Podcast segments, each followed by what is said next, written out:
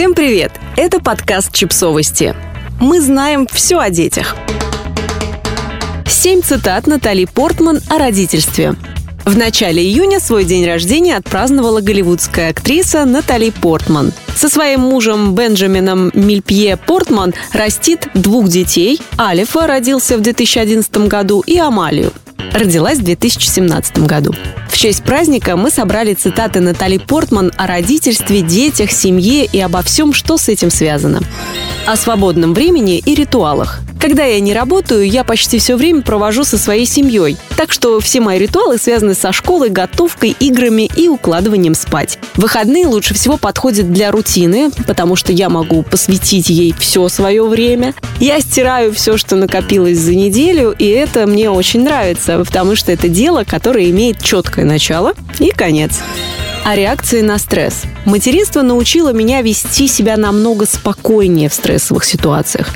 У тебя появляется такая странная родительская фишка, когда дела обстоят очень плохо, твой голос становится спокойнее, сердцебиение замедляется, и ты можешь все исправить. О смене взглядов.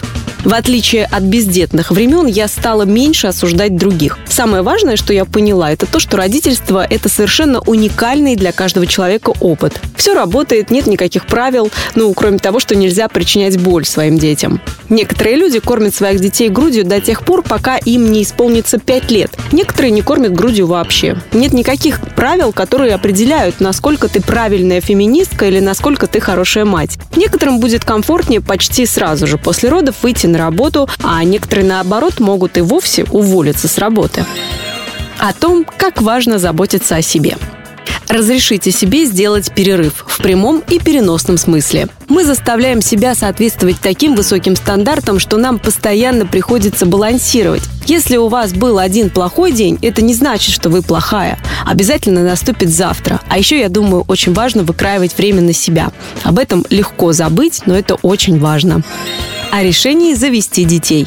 Это личный выбор каждого. Для меня это прекрасный, значимый, изменивший мою жизнь опыт, без которого я уже не могу представить свою жизнь. Но кто-то другой может не хотеть этого и чувствовать себя удовлетворенным и состоявшимся и без детей о том, как говорить с детьми о гендерных стереотипах. Хитрость в том, чтобы найти то, что подходит детям по возрасту. Дети рождаются и не знают о сложностях, которые их ждут. Я бы не хотела рассказывать своей трехлетней дочери о тех преградах, которые ее ждут из-за того, что она девочка. Мы поговорим об этом, когда она будет старше. Для мальчика, мне кажется, самое важное – это осознавать, как твои слова и действия влияют на других людей. О том, как научить детей есть здоровую пищу.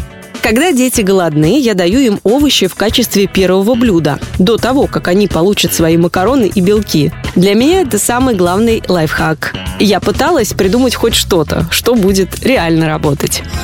Подписывайтесь на подкаст, ставьте лайки и оставляйте комментарии. Ссылки на источники в описании к подкасту. До встречи!